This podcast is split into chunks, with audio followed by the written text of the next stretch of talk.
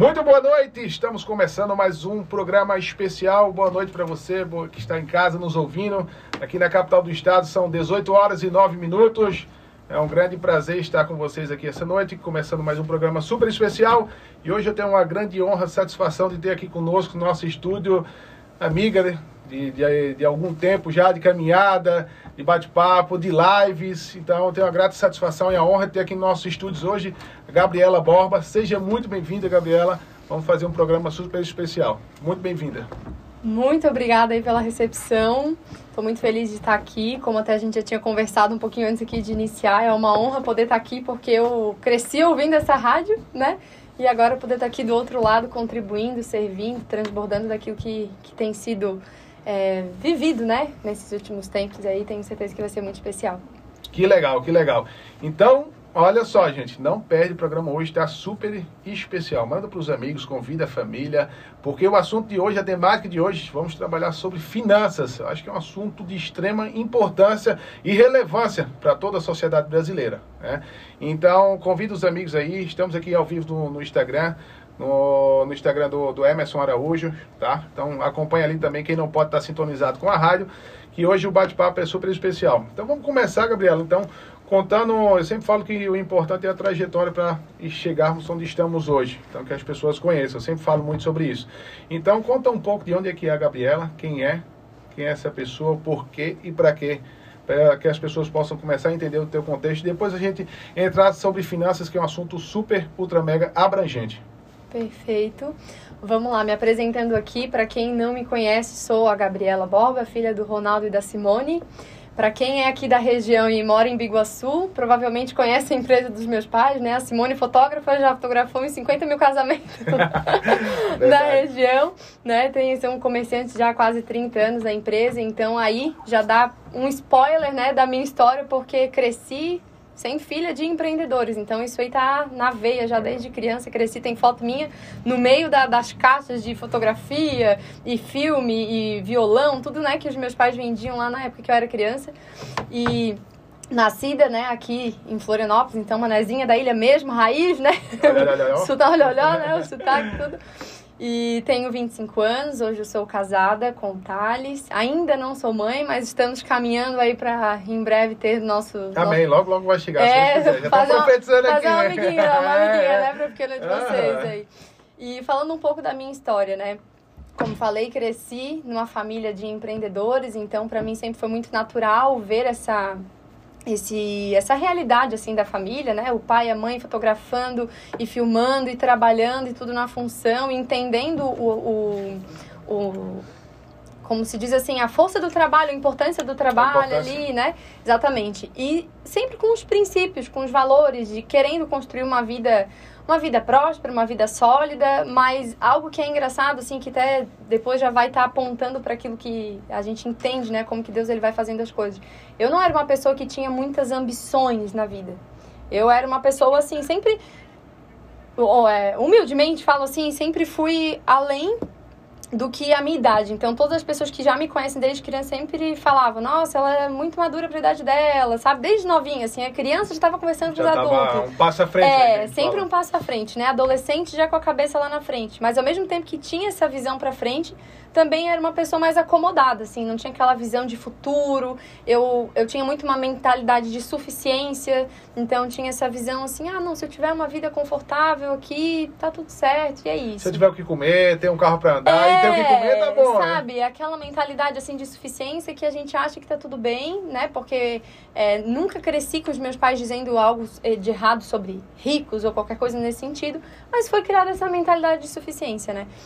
E aí sempre fui uma, uma criança muito sociável, me comunicava muito bem na escola, os amigos e tudo e tal. E aí quando começou a ir para minha vida adulta, eu comecei a ter esse entendimento assim, eu quero trabalhar com algo que seja além do que receber um salário para pagar a conta isso queimava no meu coração. Já eu ali com. Isso com que idade, cara? Uns 16, 17 anos eu já tinha esse entendimento. Eu lembro eu no ensino médio, querendo fazer o vestibular. Na época, nada a ver com o que eu faço hoje. Eu, queria, eu prestei vestibular para designer gráfico. Então pensa. nada a ver, né? Nada Mas ver. é porque eu venho de uma família, na família do meu pai, uma família de músicos, né? A família Borba, para quem conhece ali em Bigossi, é uma família de muitos músicos. Então, é, por causa disso, sempre fui envolvida com a música desde criança, é, desde que eu me converti, né? Que foi uma parte da minha trajetória também muito importante. Um parênteses aqui, que eu com 12 anos foi o momento que eu conheci Jesus. Muitas pessoas têm esse, esse primeiro contato com Cristo no momento de dor, né? É, ou é pelo amor ou é pela, ou dor. dor. E eu não foi pela dor, foi realmente pelo amor. Foi a minha mãe já tinha sido convertida, meu pai ainda não, mas ela estava voltando para Jesus e um certo dia ela me falou: "Olha, minha filha, tu acha de ser uma adolescente diferente, uma adolescente que conhece Jesus, uma adolescente que conhece da Bíblia?" E eu sempre tive esse desejo e, e esse sentimento, essa certeza de que eu não era uma pessoa comum, sabe? E não no sentido de me achar maior ou qualquer coisa nesse sentido. Mas eu tinha esse sentimento. Então era um conflito. Ao mesmo tempo que eu tinha esse entendimento, ficava naquela suficiência.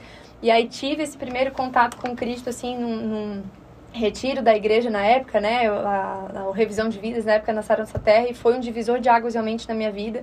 A partir daquele momento, assim, eu abriu a minha visão para uma nova vida de fato, assim. Eu realmente nunca saí desse caminho, então é, eu tenho 25 anos hoje, é Legal. basicamente assim, metade da minha vida foi, foi sem Jesus na, na, e, na igreja, né? e essa outra metade da minha vida da adolescência para a juventude, para a vida adulta e foi com essa base sólida que eu tenho certeza que nada daquilo que eu tenho vivido nesses últimos anos, principalmente que são os frutos mais visíveis, digamos Sim. assim, é, teriam sentido se Jesus não tivesse presente, né? Porque a gente sabe que uma vida sem Cristo ela não, não tem muito sentido.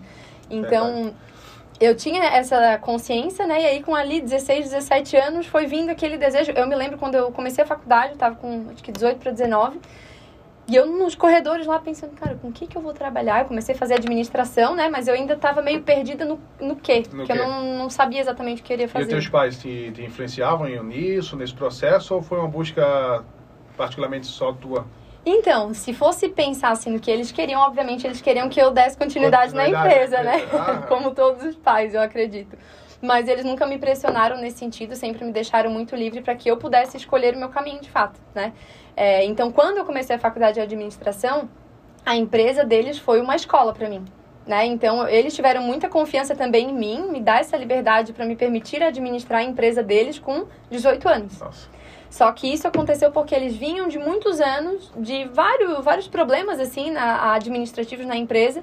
E eu lembro de, porque eu comecei a trabalhar com eles com 12 anos, então eu entendia o, o funcionamento da empresa, eu pensava, cara, o dia que eu puder, que eu tiver mais idade e tal, e ter idade para poder assumir isso, eu quero contribuir, ajudar. Né? Contribuir, é, contribuir. fazer que isso possa acontecer, né? Exato. E eu me recordo que com uma... logo ali, quando eu tinha me convertido, ali com uns 13 anos mais ou menos, eu recebi um, um dia, a gente na porta da igreja, uma, uma pastora chegou para os meus pais e falou, né, olha, Deus está me revelando que ele vai usar a filha de vocês para é, ser administradora da empresa de vocês e marcar um novo tempo.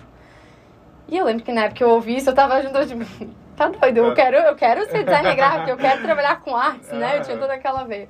E aí depois isso veio a se cumprir, assim, né? Porque realmente desde que eu comecei ali na empresa, é, consegui trazer uma clareza que antes eles não tinham. E ali, enquanto eu estava fazendo, meus olhos foram se abrindo, né? Durante a faculdade, fui percebendo o que eu queria.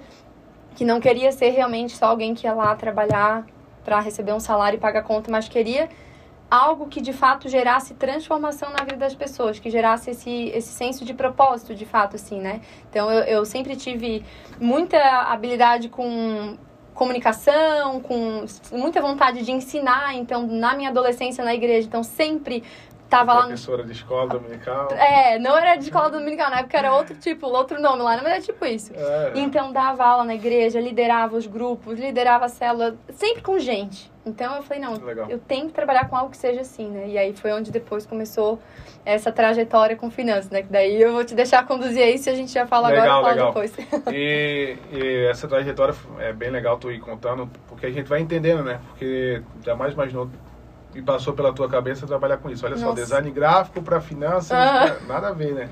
E conta mais um pouco dessa construção, como é que tu foi é, entendendo e como é que as finanças foi começando a entrar na tua vida. Uhum. Por que isso? É, Por que, é uma, finanças, é, né? Porque acho que é uma virada de chave aí para quem está aí poder entender e a gente entender um pouco da tua história também. Então, vamos lá. Por que finanças? Acontece que é o seguinte, eu via, mu eu via muitas coisas acontecendo dentro de, de casa, não coisas assim, nossa, erradas e tal, mas A gente, se a gente for olhar para a população no geral, a gente não é instruído a cuidar do dinheiro, né? A gente não aprende na escola, não aprende na faculdade, não aprende em casa, em lugar nenhum. Né? Em lugar nenhum. Então, tanto que é só a gente olhar para os índices aí, né? Mais de 70% da população brasileira está endividada. Então, só aí não precisa falar mais nada, né? Então, meus pais, eles não tiveram educação financeira e não porque eles não queriam, porque eles não foram instruídos. Tanto que hoje, né, anos depois, desde quando eu comecei a estudar sobre isso e fui compartilhando com eles, eles ficavam assim, meu Deus, por que, que ninguém nunca me falou Nossa, isso? Nossa. Sabe? Abre assim aquela visão e tal. Então, eu em nenhum momento, quero deixar isso bem claro, assim, em nenhum momento eu julgo eles pelo que eles deixaram de me ensinar ou qualquer coisa nesse sentido, porque eles entregaram o que eles tinham. Eles entregaram momento, o que né? eles tinham, eles fizeram não o melhor. entregar algo a mais se eles não tinham aquilo ali, eles não tinham aquela informação. é entregar, Exato, né? exatamente. Então eu sou extremamente grata porque exatamente a história que eu tive era a história que eu precisava para me desenvolver e me tornar a pessoa que hoje eu sou, né? Talvez se eu viesse de uma família que estivesse lá totalmente educada financeiramente, eu não teria me desenvolvido, não teria tido essa dor para hoje poder fazer com aquilo que foi um dia uma dor em mim gerar cura para outras pessoas, né? Então isso começou porque lá na adolescência eu lembro que era um momento bem difícil na empresa, então era aquela coisa, ó, a gente não tem muito crédito, não tem limite, não tem isso, nem aquilo. Então assim, eu pensava, quando eu fizer 18 anos, vai ser tudo diferente. Porque eu vou ter o meu nome, vou ter o meu cartão, eu vou administrar o meu dinheiro, vai ser diferente. Aí é óbvio que chegou, eu fiz Chegou. 18 anos. Chegou a minha vez agora. Chegou hein? a minha vez. E o que, que eu fiz? Eu peguei um cartão de crédito e saí como se não houvesse amanhã, né? Saí... Qualquer jovem que pega seu primeiro cartão, seu primeiro crédito disponível, agora sou gente, né? Exatamente. Então eu saí fazendo cartão de Renner, C&A, Riachuelo e tudo, cartão de crédito. Fiquei totalmente assim, louca, né? Endividada ali. E aí eu vi, gente, mas eu, eu queria fazer tudo diferente. Por que, que eu fiz igual? Olha só. Eu queria fazer diferente, eu fiz igual. E ali que caiu uma ficha. Eu lembro de estar, assim, com cartão de crédito, pagando a fatura mínima, pagando aqueles juros. Eu lembro, que, eu lembro de um dos dias de pagar a fatura 200 reais só de juros. Eu, meu Deus, isso há quantos anos Tá atrás? passando. Já era bastante Imagina. coisa, né? Aham. E aí, até que eu fui conseguir me organizar no meu achismo mesmo, assim, tipo, não, tem que resolver, né? Fui lá, consegui quitar ali aquele cartão. E eu me recordo, eu peguei aquele cartão. Eu quebrei o cartão. Eu lembro que eu tava saindo do Angelone, que era o cartão, o Bradescard do Angelone.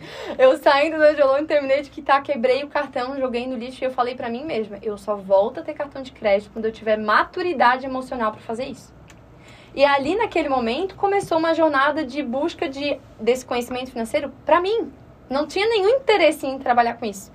Aí foi onde na época eu conheci Natália Arcuri, Primo Rico, Gustavo Cerbasi, né? Todos esses nomes aí super conhecidos Isso da com quantos anos? e isso eu tava ali com 19, 20, é mais ou menos isso. E eu comecei a buscar isso pra mim, então comecei a colocar em prática, comecei a entender, poxa, eu posso começar guardando, mesmo que seja pouco, porque eu tinha aquela mentalidade que talvez muitos aí em casa tenham também, né? Olha, se não for pra guardar pelo menos 100 reais, também não faz nem diferença. Ah, quem Aham. que enriquece com guardando menos do que isso? E eu comecei a entender que não tinha a ver somente com uma continha matemática. Que finanças tinha muito mais a ver com o meu comportamento, com a minha história, com a minha inteligência emocional, com hábitos, com tudo isso. E aí eu Envolve muita coisa, né? Gente Muita. né, Quem não é especialista e quem não entende um pouco de finanças, nem imagina o Não. quão complexo é, é finanças, né? E o quanto envolve tudo isso. Exatamente. E aí foi nesse momento que eu comecei a buscar pra mim, comecei a colocar em prática, comecei guardando 30 reais. Falei, eu quero ter uma reserva de emergência. Vou começar guardando 30 reais. É o que eu consigo fazer sobrar no meu salário? É. Poucos meses depois eu tava conseguindo guardar 10 vezes mais. Falei, oh Deus. Olha só, vamos só fazer um adendo aqui. Então, para você que tá em casa, que diz assim, ah, minha vida, meu Deus, tudo destruído, nada presta, eu não tenho dinheiro, eu não ganho recurso suficiente. Gente, para de mimimi, vamos lá. Então, você está escutando a história que está aqui na minha frente, é real isso aqui, ela é real, tá? Então, ela começou guardando 30 reais, gente. Eu garanto que você tem 30 reais por mês aí para você guardar. Eu te garanto isso aí. Então, por que você não está fazendo, né? E aí entra É. aquela questão. Ah, mas eu quero fazer diferente. Eu quero isso, eu quero aquilo. O que é que você está fazendo? O que é que você está buscando? Ela falou ali de bus... começou a buscar conhecimento na internet, Primo Rico citou Gratuito. gratuito. Que eu falei hoje, a gente tava falando aqui com o pessoal. Gente, se você não tem recurso para pagar um curso, para pagar uma mentoria, gente, vai para a internet, vai para o Pai Meu Google Deus. e busca esse conhecimento. Então, assim, não tem desculpa. Não. Então, hoje, hoje em dia, a gente é muito abençoado de ter várias ferramentas que você dá um clique, bota uma palavra ali, você tem tudo na tua mão, né? Então, olha só, 30 reais, a partir de 30 reais você pode começar a se organizar financeiramente, né? Sim. Não, e uma coisa muito interessante de falar sobre isso é que, assim, quando a gente começa a guardar dinheiro, por menor que seja, eu falo muito isso para as minhas clientes, que tem a ver com a gente começar a construir um novo hábito e uma nova identidade.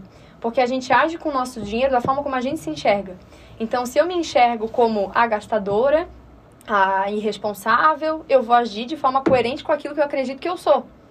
E aí, à medida que eu começo a guardar o dinheiro, pode ter sido 10 reais. Eu já tive cliente que começou guardando 10 reais ela começou a guardar aqueles 10 reais, começa a reforçar nela uma nova identidade. Opa, eu sou uma poupadora. Não importa que é 10 reais, mas agora isso faz parte da minha identidade. E tem um outro ponto também que é importante. Quando a gente começa a guardar, por mínimo que seja, a gente começa a cumprir um princípio que a gente não está comendo todas as sementes. Se eu quero multiplicar o dinheiro, não é o comendo todo o dinheiro que vai resolver é eu fazendo ficar semente na minha mão. Porque se eu tiver semente na mão, vou poder plantar. Poder semear, né? E essa semente vai gerar frutos e vai gerar mais semente.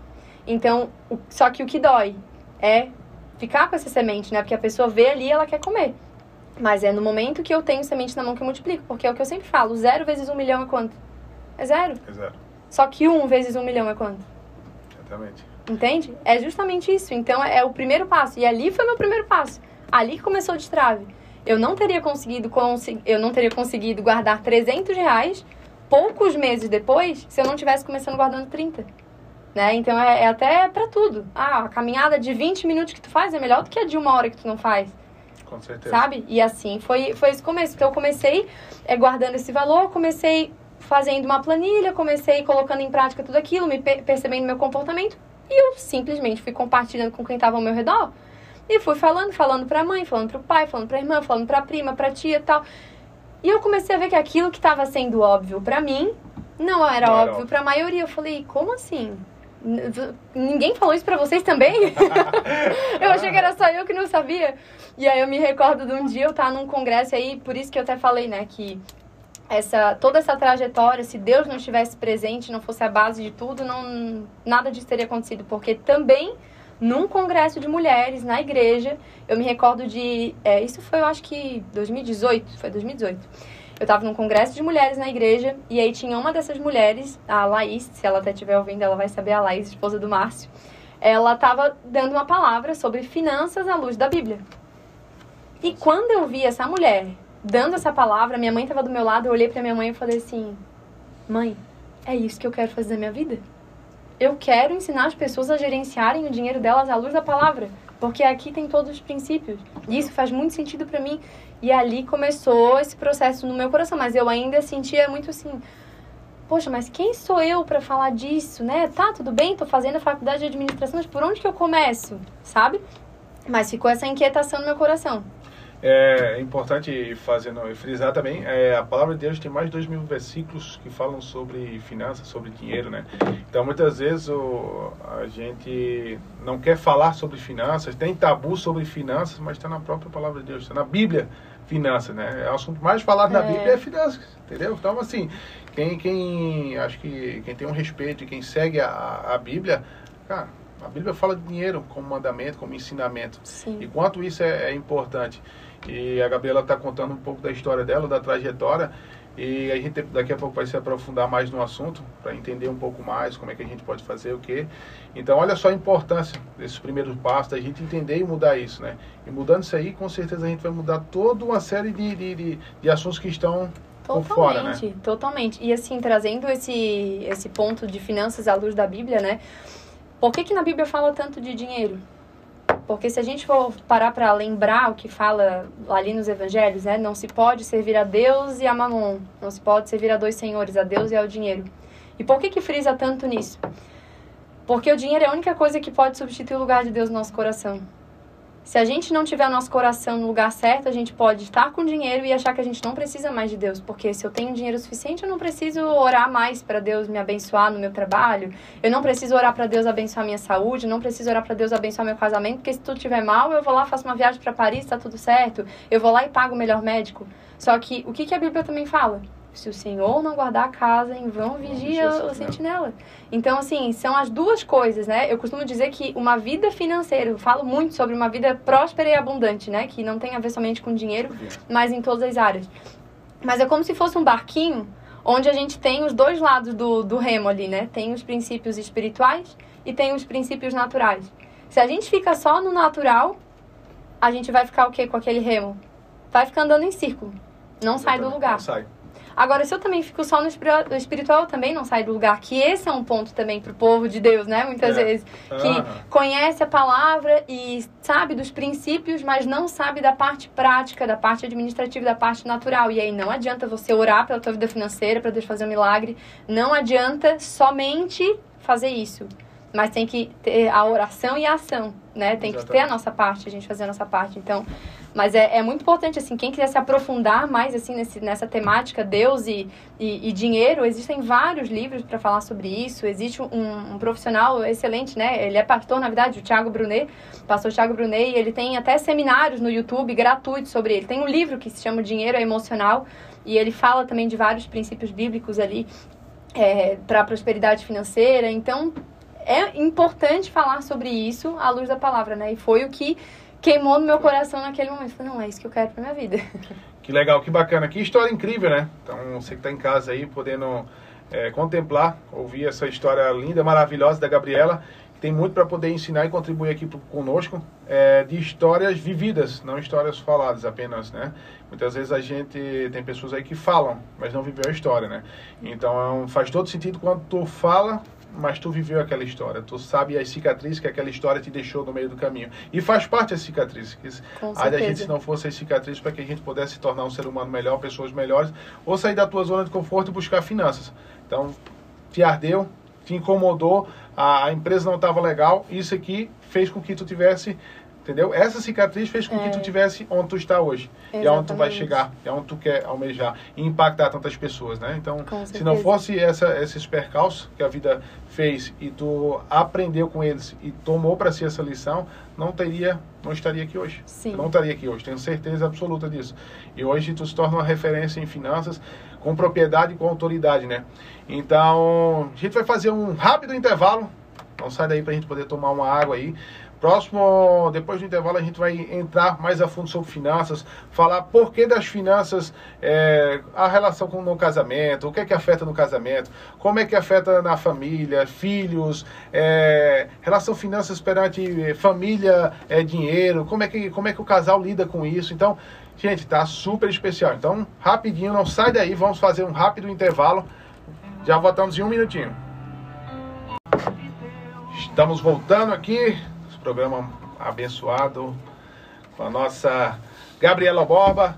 E agora vamos falar um pouco da, da importância é, e o que, que a finança tem a ver família, a importância da, da, da finanças é, na base escolar, né? Eu digo assim, a gente estava conversando fora do ar aqui, a importância da gente ter uma educação financeira nas escolas para que a gente não esteja uma população doente como a gente tem hoje, uma população depressiva porque não tem grana, não tem dinheiro, uma população que tira sua própria vida por falta de dinheiro. Olha só como é importante esse assunto, olha só como é um assunto de extrema relevância, né? O que ele pode causar, né? casamentos destruídos, uma série de coisas. Muitas vezes, ah, é traição, isso. Não, gente, às vezes não é, às vezes é dinheiro que está faltando e faz com que o casamento vá para a ruína. Muita gente, mundo, ah, traição. Às vezes não é. Às vezes é o dinheiro que faltou para comprar, para ir na pizza, para ir algo, uma roupa, um final de semana diferente.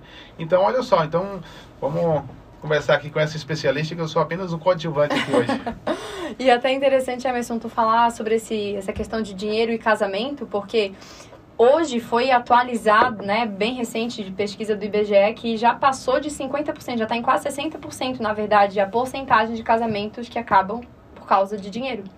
Só que, na verdade, olha só, há, há algum tempo atrás, a, o ranking era assim, o primeiro maior motivo de divórcio era, era traição, o segundo maior motivo de divórcio era problemas financeiros. Hoje, o primeiro maior motivo de separação são problemas financeiros e o segundo lugar não é mais traição. É calma falta... aí, calma aí, calma aí. Olha só o que ele está falando. Pera aí, não. Isso aí merece a gente repetir e reforça aquilo que eu falei. Olha só o que ele está me falando e trazendo esse dado. Eu não sabia desse dado, tá? Uhum. Falou aqui agora, por isso que eu estou pedindo para repetir. Sim. E o quão isso é importante. A gente não pode brincar Sim. com isso, né? Então, olha só. Hoje, financeiro ultrapassou a questão de traição. Ultrapassou. Ah, olha só. E nem traição mais está no ranking dos dois maiores. Não está mais. O que está no ranking é problemas financeiros e falta de tempo na rotina. Olha só. Que Nossa. essa falta de tempo na rotina também é um problema financeiro. Por ah. quê? Porque a maioria dos casais que tá vivendo uma vida trabalhando igual um doido Geralmente é por uma desorganização financeira, porque eu já tive clientes. Pra suprir, né? Pra ah, suprir. trabalha de manhã no, no, em um local, de noite vou ser Uber, de noite eu vou entregar pizza, eu vou trabalhar uhum. no motoboy, a esposa vai fazer um doce, o outro vai ser confeiteiro. Exato. E aí, tipo, tu não tem mais tempo pra ocasião. Exato. E aí as pessoas acham que o brasileiro tem uma, uma busca pela tal da estabilidade, que, como diz o Flávio Augusto, ela não existe. Não existe, porque tudo que não está crescendo está morrendo. E a gente, se não estiver regando aquele jardim todo dia, aquela flor vai murchar. Então, com casamento é igual, não se engane, ah, meu casamento é maravilhoso, mas se eu não regar, se eu não nutrir, ele não vai florescer. E é a falta de tempo também. E aí a questão é, é assim, o buraco é muito mais embaixo, porque o primeiro maior motivo de divórcio hoje já é dinheiro, mais, quase 60%. Em segundo lugar, falta de tempo na, na rotina, na agenda. Aí tem vários outros ali, incompatibilidade, problemas familiares, mas que todos eles têm a ver com dinheiro. Com dinheiro. Todos, porque é o que a gente estava falando antes aqui.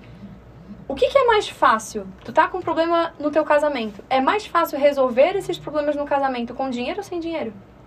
Um casal que tem uma vida financeira equilibrada, ele consegue continuar mantendo o romantismo. Ele consegue continuar saindo da rotina né? O que acontece muitas vezes é o seguinte, o casal tá lá namorando, e aí tem aquela rotina bem diferente, né? Sai pra, pra jantar, e vai passear, e vai fazer uma viagem e tal. E aí tá naquele, naquela vida, no namoro, e fala assim, cara, essa vida é tão gostosa com o outro, que eu quero continuar isso, eu vou casar então. E aí quando o casal casa, na verdade o casal faz o quê? Se enfia um monte de burocracia. Porque quem casa quer casa, então eu sou obrigada a me enfiar no financiamento. E detalhe, não que financiar seja ruim, não é esse o problema, tá? Porque eu não sou contra o financiamento. Não sou um tipo de mentora de finanças extremista que vai te falar que tu tem que deixar de comprar o teu imóvel próprio para viver somente de, de, de renda aluguel e tal. Não, não é isso. Eu entendo que muitas coisas têm muito mais a ver com o nosso emocional, tem decisões que não fazem sentido financeiramente, mas são sonhos. Assim como, por exemplo, não, se a gente for olhar na ponta do lápis, não faz sentido, não é coerente financeiramente uma festa de casamento. Mas eu fiz. Por quê? Porque era meu sonho. Mas não quer dizer que porque era meu sonho, o sonho do meu marido, que a gente passou da conta. A gente fez dentro das nossas possibilidades. Dentro do orçamento, né? Dentro do nosso orçamento. Mas, continuando ali, então o casal vai lá, começa a vida no namoro, com toda essa, essa, essa dinâmica na rotina. E aí, quando casa, se enfia um monte de burocracia e não tem mais dinheiro para investir na qualidade de vida e aí não tem mais uma rotina diferente. E eu posso falar com propriedade, porque eu estou há dois anos casada, e eu e meu marido, desde a época do namoro, a gente sempre teve muita clareza. A gente não quer deixar esse namoro acabar. A gente quer continuar nutrindo esse namoro no casamento. A gente quer continuar namorando para sempre. Porque isso é um casamento, é, é um namoro para sempre. Mas a maioria das pessoas, sem planejamento financeiro, não consegue viver isso. E aí se perde. E aí depois, quando vem filho, pior ainda. Existe uma taxa de divórcio altíssima nos primeiros dois anos do primeiro filho. E aí, se o casal tem também um planejamento financeiro, dá para minimizar isso, dá para minimizar esse impacto. Porque eu vou dar um exemplo. A gente casou. Nós não fomos pro imóvel próprio. Nós fomos, inclusive, fomos vizinhos, né, Emerson? Agora a gente acabou de se mudar, mas a gente estava morando no, no, andar de, de cima do, do Emerson aqui. E a gente foi para um apartamento alugado e foi uma experiência excelente, porque a gente conseguiu entender o que a gente quer e o que a gente não quer no imóvel questão posição do sol, em questão de, sabe, é, quantidade de quarto, isso, aquilo. E foi excelente para a gente não precisar estar tá com aquela coisa fixa ali para ter liberdade de escolha, tanto que agora a gente pode se mudar para um outro lugar que esteja sendo melhor e tudo mais. A gente pôde, nesses primeiros dois anos, só. Só no primeiro ano ali a gente fez mais seis viagens. Tudo viagem curtinha, Legal. aqui perto, ah. sabe? Vai, pega ali uma pousada, pega ali um Airbnb, vai lá passear. E isso vai sendo como se fosse um pit stop, assim, sabe? Imagina Sim. lá a Faz toda a diferença, né? Faz toda a diferença no, na vida do, do casal para conseguir nutrir. E a gente fez um combinado, a gente falou assim, ó, todo ano, a gente estava na nossa lua de mel quando a gente casou e a gente assim, foi tão bom que a gente quer que todo ano a gente tenha uma lua de mel. E a gente não negocia isso. Então já tivemos aí, a, tivemos a primeira lá, né? E esse ano, em abril, tivemos a nossa terceira lua de mel. E a ideia é que a gente continue nutrindo, só que não dá para fazer isso sem dinheiro. Não é, dá para fazer isso sem planejamento com a base financeiro. e planejamento. Mas Exatamente. a finança está extremamente presente, né? E faz com que tudo isso possa acontecer e se realizar e que o relacionamento se mantenha aquecido, né? Exatamente. Mantenha a chama do, do relacionamento, né? Porque um casamento que não tem essa... que não, não sai da rotina vai ficar só com as responsabilidades, só com as demandas, só com as burocracias e não vai conseguir investir realmente naquilo que importa, né? Então, essas escolhas erradas que vão acontecendo pela falta de, primeiramente, autoconhecimento, né, Emerson? Sim. As pessoas não param para olhar para o que é importante para elas. A gente estava falando antes aqui sobre crenças. A gente traz muitas crenças da nossa família, do nosso histórico, né, do ambiente onde a gente viveu. Então, se a gente veio de uma família é, com muita escassez, se a gente veio de uma família que falou que quem casa quer casa, que pagar aluguel é jogar dinheiro fora. Muitas vezes as pessoas não se questionam sobre as decisões que vão tomando na construção da sua vida, tanto individual quanto como casal. Elas simplesmente vão repetindo os padrões, sem parar para pensar. E eu quero até fazer esse convite para quem está em casa tira um, momento da, do teu dia, da tua semana, para parar e fazer um. como se fosse uma árvore genealógica, assim, da tua vida financeira, sabe? Começa a olhar como que o teu pai lida com dinheiro. Como que a tua mãe lida com dinheiro. E olha para ti. Com certeza tu vai ver comportamentos aí. Alguns tu vai ter repetido, outros tu vai ter até mandado embora. Eu atendi um cliente essa semana que ele me. É, é um comportamento de gasto assim, muito impulsivo. O que, que ele me relatou? Quando eu fui entender a história dele, ele falou: Não, Gabi, meu pai é ele que deu aula pro Julius. ele ainda brincou assim, de tão mão de vaca que ele é. Que ele não, assim, ó, muquirano mesmo. E aí eu falei pra ele: Tu entende que na verdade esse teu comportamento reflexo. É um reflexo, porque tu tá querendo ser totalmente o oposto do teu pai, porque tu viu o quanto foi prejudicial na família de vocês olhar pro dinheiro com essa escassez. Só que daí uma coisa que a gente acaba trazendo é achar que a gente tem que ter uma coisa ou outra. Ou eu sou a pessoa que gasto e curto a vida, ou eu sou a pessoa que guarda dinheiro e economiza. Os dois não dá. E, e aí, dá. E aí, pegando isso aí, e aí também eu, eu, eu consigo às vezes detectar, se eu estiver errado, tu pode me corrigir Fora isso, ainda tem aquela pessoa que quer ver pelo status, né? Uhum. Aí entra a pessoa que quer ver pelo status. É. Ah, eu tenho que ter o carro X, ou eu tenho que ter a roupa Y, para que eu possa, né, parecer algo que eu não sou. E no final eu não sou, e no final eu estou buscando a aprovação de pessoas que não me aprovam em nada, e estou buscando aplausos em pessoas que. Entendeu? Aí tu olha, olha só o ciclo que muitas vezes as pessoas se endividam por isso, uhum. por ter um carro, por ter um status. Totalmente. Que que realmente quer passar algo para a sociedade e realmente entra mais uma vez aonde? Em dívida financeira e aí entra no vazio, né? No entra vazio. No vazio né? É. Hoje ainda estava conversando com uma cliente antes de, de vir para cá e a gente estava finalizando um mês ali de consultoria. Eu perguntei como que tu tá sentindo? E ela estava me falando assim, o quanto ela estava se sentindo hoje muito mais segura, muito mais autoconfiante, sabe? Muito mais otimista com o futuro, porque quando você não cuida do seu dinheiro, na verdade o que você está fazendo é desperdiçando a tua vida. Porque quando tu tá lá trabalhando, a matéria-prima pro teu dinheiro é o tempo.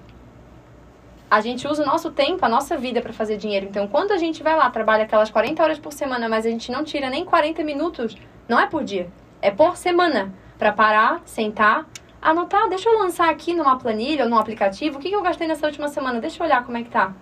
Se a gente não faz isso, não tava, não tá valendo a pena aquele trabalho. E aí eu já atendi algumas pessoas falando: "Não, mas é que eu preciso fazer mais dinheiro, eu preciso trabalhar". Mas não adianta tu fazer mais dinheiro se tu não souber administrar. Tá não Por quê? Até porque o que que acontece?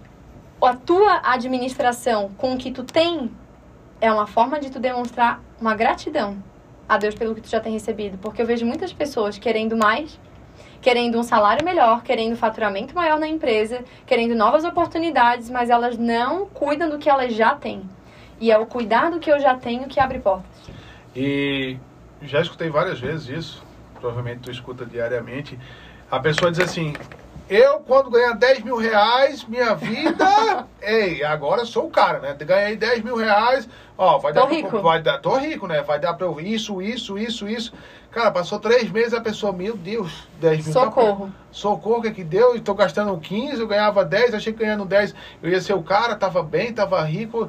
E aí, mais uma vez, comportamental. Sabe o que eu sempre falo? Que existe um degrau. Gente, presta atenção nisso, porque isso aqui muda tudo existe um degrauzinho que a gente tem que respeitar.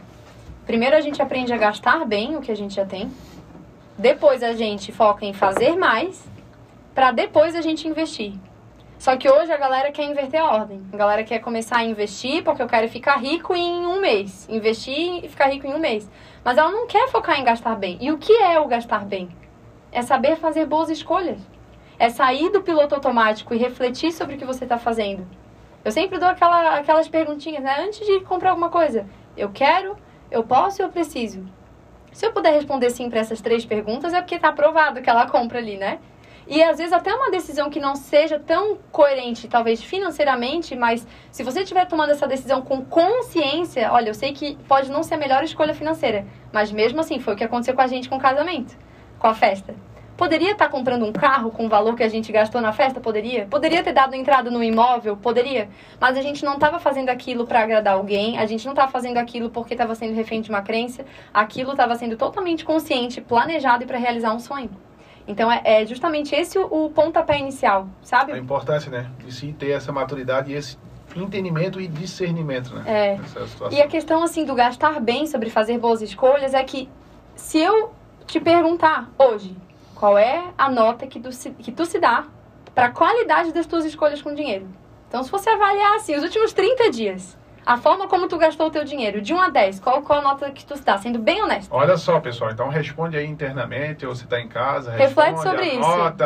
e faz essa reflexão aí, né? Por quê? Se hoje a tua nota é 5, não é porque hoje tu ganha 2 e amanhã tu vai ganhar 4 que a tua nota vai dobrar também. Ela não, não dobra proporcionalmente à medida que a gente recebe mais.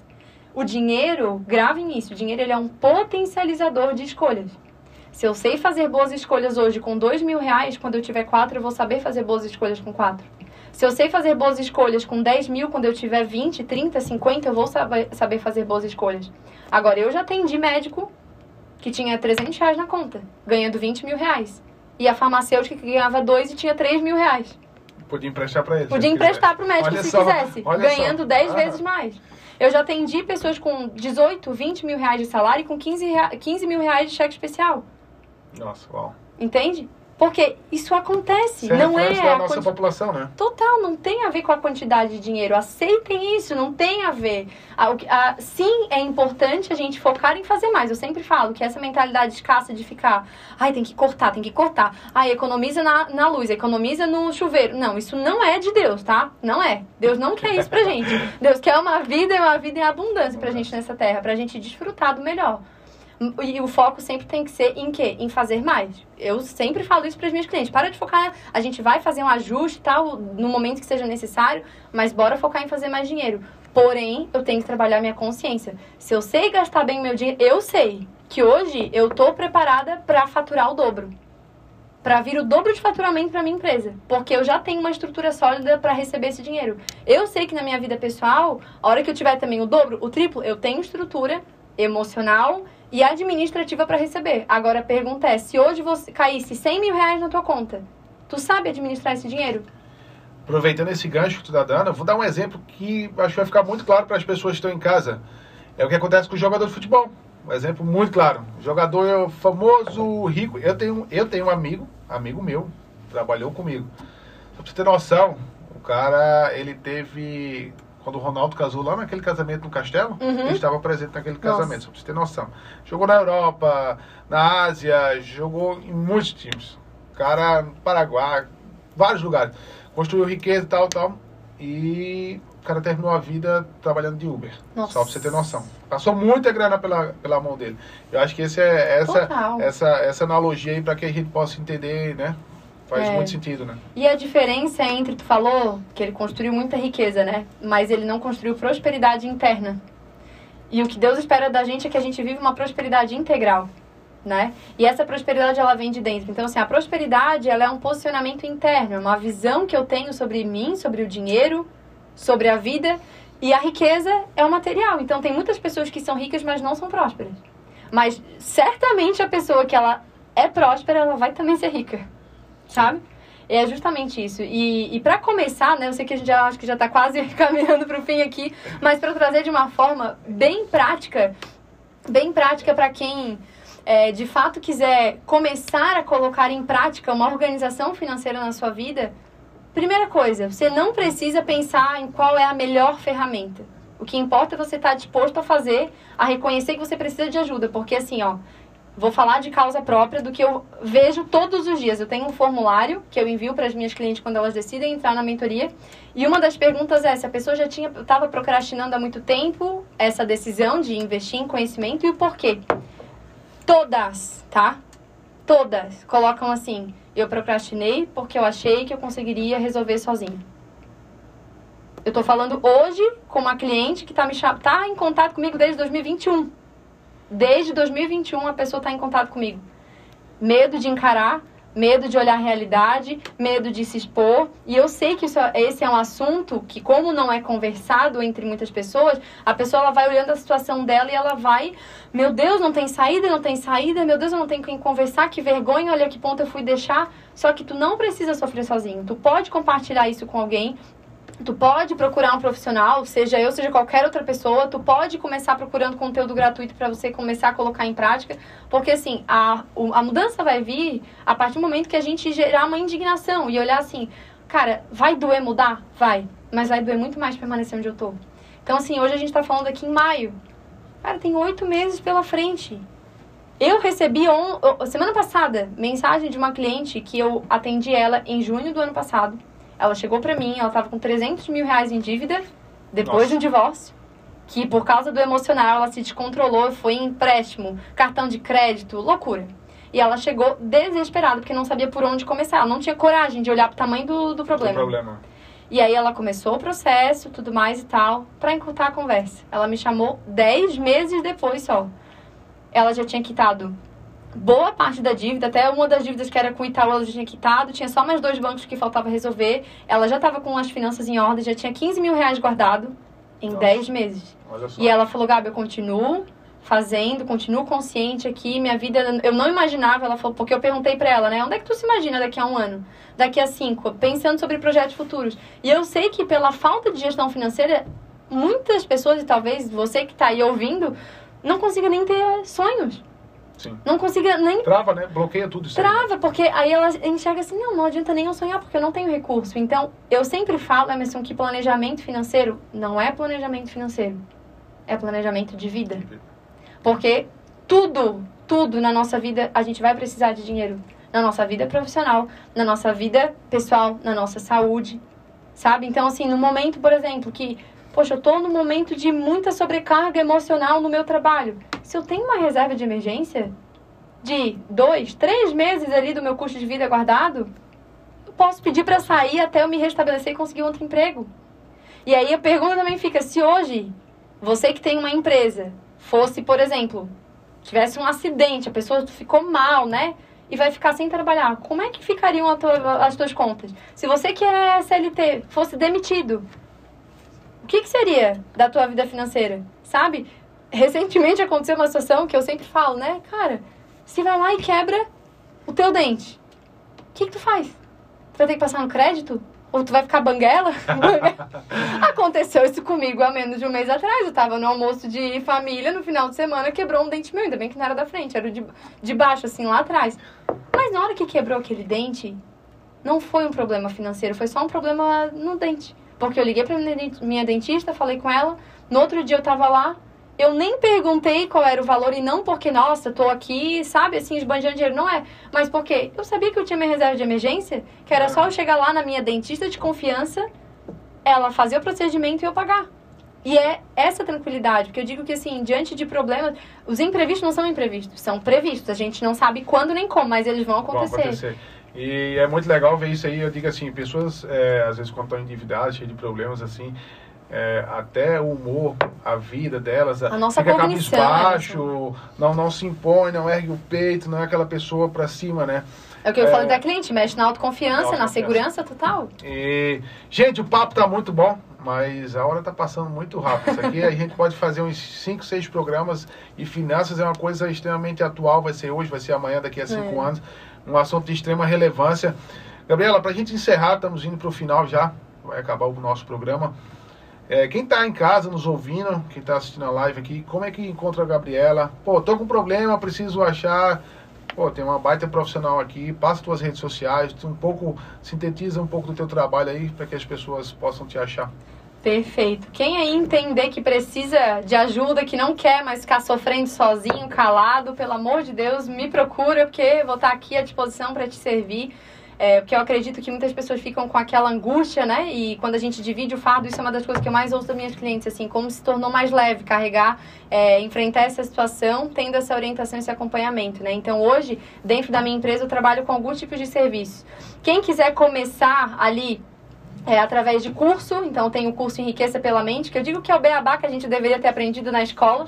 Então, eles são quase 100 aulas super completas ali para desde a parte comportamental, crenças, a parte prática, até mesmo introdução a investimentos, é, dinheiro na família, no casamento, a gente aborda tudo isso, que é já a entrada. Para quem quer um, um, acompanhamento mais personalizado, tem as mentorias, tem mentoria em grupo, tem mentoria individual, tem a consultoria, tanto para pessoa física quanto para pessoa jurídica. Então, se você é empresário, empreendedor e está aí com as finanças misturadas, pessoa física, pessoa jurídica, pode me chamar que também vou estar tá aqui para te orientar nesse sentido. E aí, minhas redes sociais hoje são @borba_gabriela lá no Instagram. Então, eu tô lá diariamente também trazendo conteúdos. E eu tenho também um podcast lá no Spotify que se chama Finanças na Prática. Esse podcast já tem mais de 50 conteúdos lá gravados, então já é quase que um curso gratuito lá também, né? Já é um, um caminho para quem quiser dar o pontapé inicial, tá? Que legal, que história bacana, que, que bate-papo incrível. Pena que a hora passou muito rápido, muito. né? Passou muito rápido. Tem muito mais assunto aqui para a gente poder abordar. Mas tenho certeza que não vai faltar oportunidade de a gente poder trazer a Gabriela aqui novamente. Queria desde já agradecer a você pelo carinho, por estar aqui contribuindo e compartilhando com as pessoas. Deixa uma última frase. Se tivesse uma frase que vai chegar nas pessoas que possam mudar a vida delas, fazer elas virarem a chave. Eita, que, que final aqui desafiador. Eu tô apressando uma pessoa para escolher a frase, né? Mas uma frase que tu acabou falando agora que eu me recordei, que era uma frase no, que estava lá no meu folder do primeiro workshop que eu fiz de finanças. O resultado vem para aqueles que têm coragem de plantar a semente. Então, se você Bom. quer viver uma vida abundante, tenha coragem de dar o primeiro passo de plantar essa semente. Show de bola! Muito obrigado, gente. Estamos aqui encerrando mais um programa Café com Líderes, aqui na Rádio Sara Brasil FM 89.1. E também lembrando a vocês que amanhã, a partir das